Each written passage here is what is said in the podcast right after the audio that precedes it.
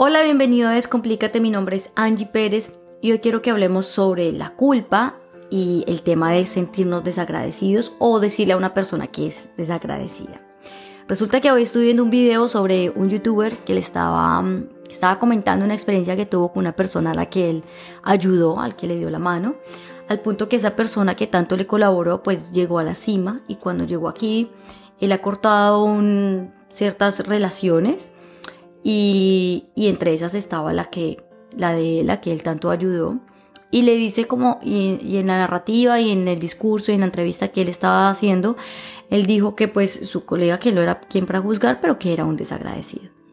Entonces cuando él cuando yo termino de ver esto yo me pongo a pensar y digo, wow, ¿cuántas veces nosotros realmente damos, creamos unas expectativas tan grandes al punto que todo el tiempo estamos esperando algo de vuelta y si esa persona no nos da aquello que nosotros esperamos o no se queda con nosotros incondicionalmente en nuestras relaciones, es un desagradecido, ¿verdad?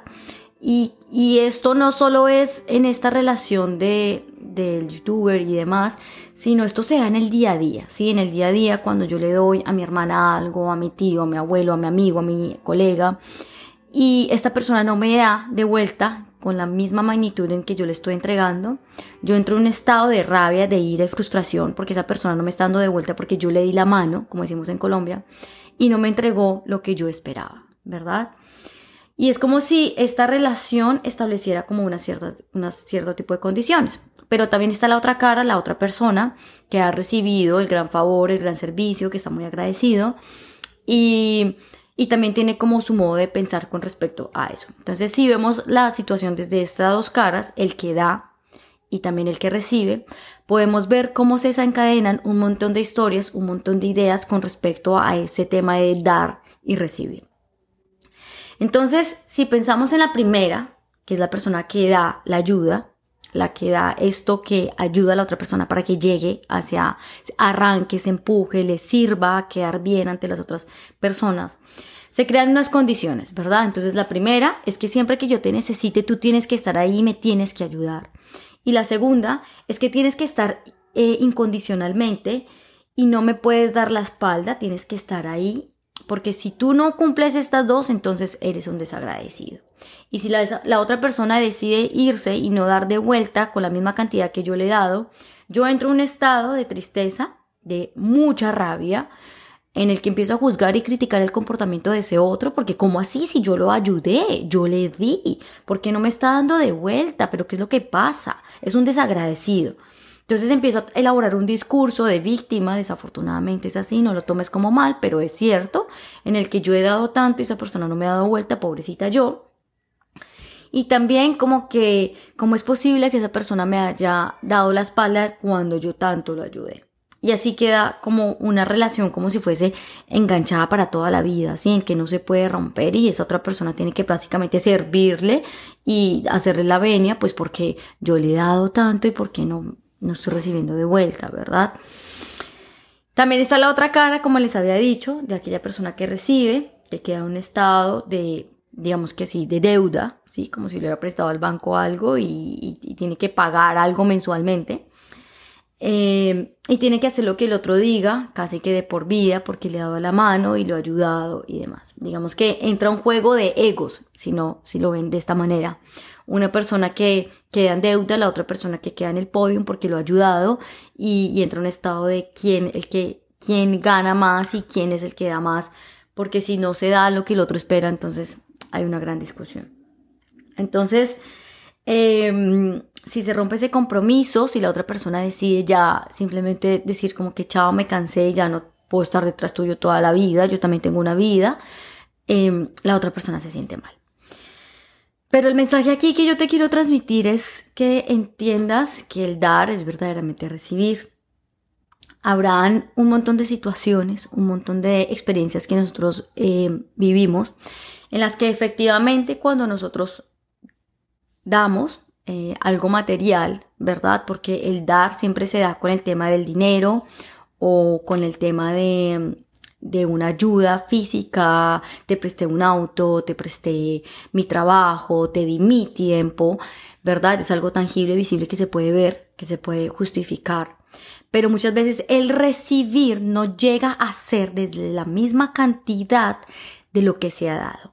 Entonces, nosotros como buenos seres humanos empezamos a medir estas dos y esperamos que lo que nos entreguen tenga que ser igual. Y si no es así, entonces el otro es un desagradecido.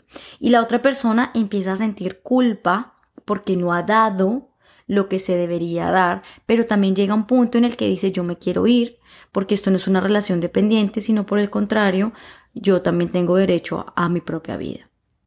Entonces, si lo vemos desde la perspectiva de eh, que dar es verdaderamente recibir, que el otro también soy yo, que lo que yo le estoy dando a esa persona, también me la estoy dando a mí misma, porque no solamente es recibir algo material, sino también es recibir experiencia, aprendizaje, prosperidad, agradecimiento, ¿verdad? Merecimiento, abundancia.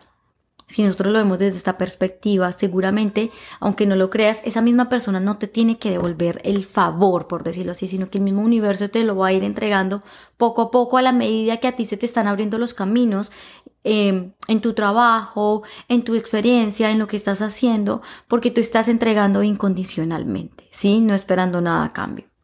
¿verdad? Porque hace parte de tu esencia, porque si tú lo has hecho es porque así lo has sentido y porque tú eres una persona que por naturaleza piensa en la abundancia, piensa en el bienestar del otro y lo estás dando no simplemente porque lo quieres recibir, sino porque simplemente así es, ¿verdad? Entonces, el recibir no es única y exclusivamente material, sino que también es una forma de agradecer, de darte la oportunidad de ver el mundo de una manera diferente, de entender que ese otro también es, soy yo mismo y que ambos estamos creciendo porque somos seres sociales y que nos necesitamos los unos a los otros para inspirarnos, para crear, para recordar, para que nos guiemos el camino y básicamente es como si todos estuviésemos de la mano dando aquello de lo que nosotros podemos dar. Recuerda que todos tenemos habilidades diferentes, que nos necesitamos los unos a los otros porque solos no podemos.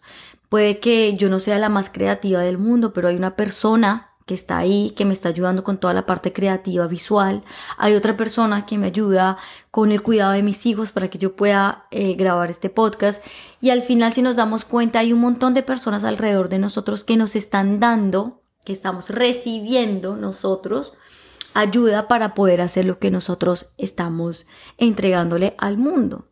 Entonces, si te fijas, no es que únicamente ese, ese dinero, eso que nosotros estamos dando para que la persona haya llegado donde haya llegado, sino por el contrario es poder observar un poco más cómo nosotros nos estamos colaborando para hacer este mundo un mundo diferente y tratar de ayudarnos los unos a los otros a, a movernos y decir, hoy, oye, abre los ojos y empieza a actuar tu vida desde una vida totalmente diferente, ¿verdad?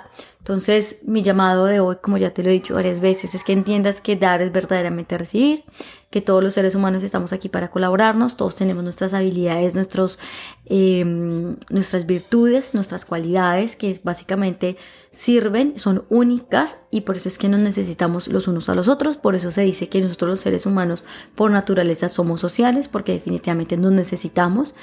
Y si vemos la vida desde esta perspectiva, entonces vamos a dejar de sufrir, vamos a dejar de creer que el otro nos tiene que dar y vamos a dejar de poner tantas condiciones, ¿verdad? Para que las relaciones ceden, ¿verdad? Una relación no se da, simplemente es y la vida es así como, como viene. Entonces te mando un abrazo. No crees tantas condiciones, suelta el control, permítete ser, las relaciones son así perfectas. Y si has pensado en alguna persona mientras has escuchado este podcast, no dudes en compartírselo te invito a que me sigas en mis redes sociales. Me encuentras en arroba mi en Instagram.